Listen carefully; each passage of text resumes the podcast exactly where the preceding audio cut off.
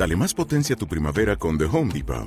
Obtén una potencia similar a la de la gasolina para podar, recortar y soplar con el sistema OnePlus de 18 voltios de Ryobi desde solo 89 dólares. Potencia para podar un tercio de un acre con una carga. Potencia para recortar el césped que dura hasta dos horas. Y fuerza de soplado de 110 millas por hora.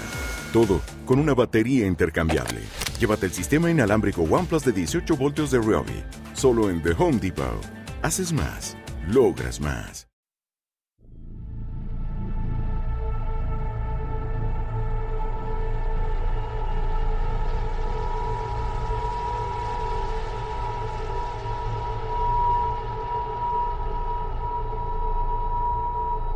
Podríamos resumir cómo sigue una concepción clásica del relato fantástico. Al principio no ocurre absolutamente nada. Una felicidad trivial y beatífica inunda a los personajes. Luego, poco a poco, empiezan a multiplicarse incidentes casi insignificantes que coinciden de manera peligrosa. El barniz de la trivialidad se agrieta, dejando paso a inquietantes hipótesis. Inexorablemente, las fuerzas del mal hacen su entrada en escena. El mundo apesta, olor a cadáveres y a pescado entremezclados, sensación de fracaso, asquerosa degeneración. El mundo apesta, no hay fantasmas bajo la luna tumefacta, solo cadáveres hinchados y ennegrecidos, a punto de estallar en un vómito pestilente. No hablemos del tacto, Tocar a los seres, a las entidades vivas, es una experiencia impía y repugnante. Su horrible piel supura tumores putrefactos. Sus tentáculos succionadores, sus órganos de prensión y masticación son una constante amenaza.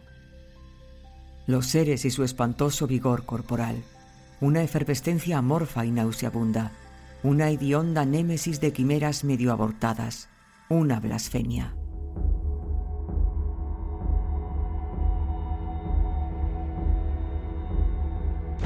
A veces la visión nos llena de terror, a veces nos deja entrever maravillosas arquitecturas fantásticas. Pero, ¡ay! Tenemos cinco sentidos. Y los demás sentidos convergen para confirmar que el universo es algo francamente repulsivo. Se ha observado a menudo que los personajes de Lovecraft, difíciles de distinguir entre sí, sobre todo en los grandes textos, son otras tantas proyecciones del propio autor. Cierto, a condición de que no arrebatemos a la palabra proyección su sentido de simplificación. Estudiantes o profesores de una universidad de Nueva Inglaterra, especialistas en antropología o en folclore, a veces en economía política o en geometría, de temperamento discreto y reservado, con el rostro largo y demacrado, todos atraídos por profesión y por temperamento hacia las satisfacciones del espíritu. Es una especie de esquema por regla general, no sabemos más de ellos. Lovecraft no decidió de inmediato poner en escena personajes intercambiables. En sus relatos de juventud se toma el trabajo de describir en cada ocasión a un narrador diferente, con su entorno social, su historia personal e incluso su psicología. A veces ese narrador es un poeta o un hombre animado por sentimientos poéticos, vena que produjo los fracasos más indiscutibles de Lovecraft. Solo poco a poco llega a reconocer la inutilidad de cualquier psicología diferenciada. Sus personajes apenas la necesitan. Les basta un equipamiento sensorial en buen estado, porque su única función real es percibir. Incluso podríamos decir que la deliberada insipidez de los personajes de Lovecraft contribuye a reforzar la fuerza de convicción de su universo. Cualquier rasgo psicológico demasiado acusado podría sesgar su testimonio, arrebatarle un tanto de su transparencia. Saldríamos del terreno del horror material para entrar en el ámbito del terror psíquico. Y Lovecraft no quiere describir psicosis, sino realidades repugnantes. Sin embargo, sus héroes se pliegan a esa cláusula de estilo, tan apreciada por los escritores fantásticos, consistente en afirmar que tal vez su relato solo sea una mera pesadilla, fruto de una imaginación enfebrecida por la lectura de libros antiguos. Tampoco es que sea muy grave, no lo creemos ni por un momento. Los personajes de Lovecraft se comportan como observadores mudos, inmóviles, totalmente impotentes, paralizados. Querrían huir o sumirse en un letargo de un misericordioso desvanecimiento, pero no hay nada que hacer.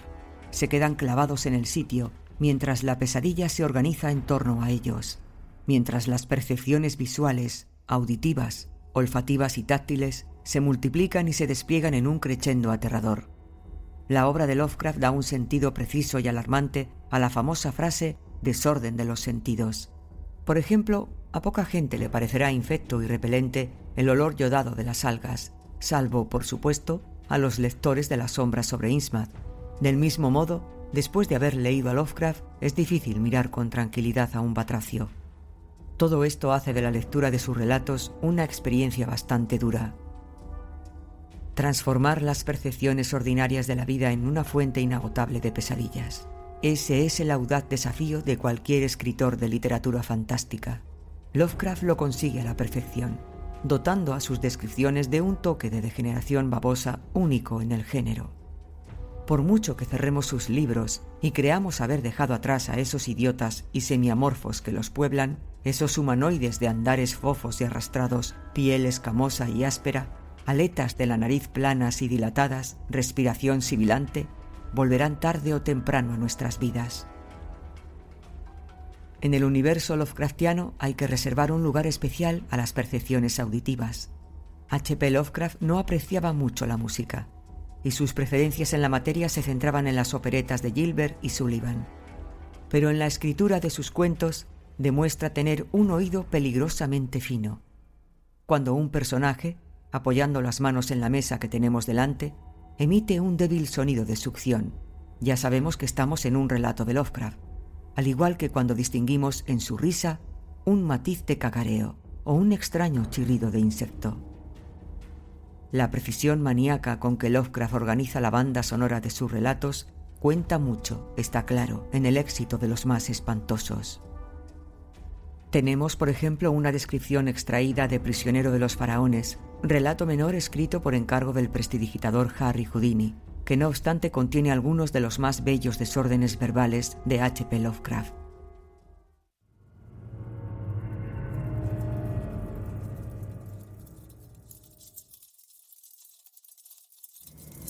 De repente, llamó mi atención algo que había golpeado mis oídos antes de haber recuperado del todo la conciencia. Desde algún lugar situado aún más abajo, en las entrañas de la tierra, llegaban ciertos sonidos acompasados y precisos que no se parecían a nada de lo que había oído hasta entonces. Intuitivamente comprendí que eran muy antiguos. Los producía un grupo de instrumentos que mis conocimientos de egiptología me permitieron identificar. Flauta, sistro y pandero. ¿Te está gustando este episodio? Hazte fan desde el botón apoyar del podcast de Nivos. Elige tu aportación y podrás escuchar este y el resto de sus episodios extra. Además, ayudarás a su productor a seguir creando contenido con la misma pasión y dedicación.